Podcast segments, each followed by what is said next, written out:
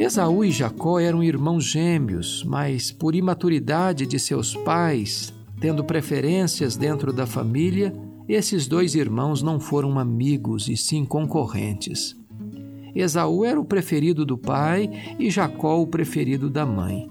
Um dia Jacó aproveitou um momento de fome de Esaú e comprou dele seu direito de primogenitura. Mais tarde, Jacó, por orientação da mãe, enganou seu pai e se passou por Esaú para roubar-lhe a bênção da primogenitura. Esaú passou a ter ódio do seu irmão e propôs no coração matá-lo. Jacó precisou fugir de casa.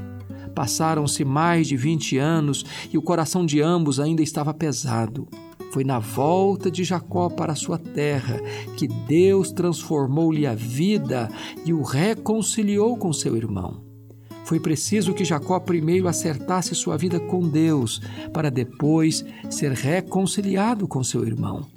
Volte-se para Deus, pois Ele pode não apenas perdoar seus pecados, mas também reconciliar você com os seus inimigos.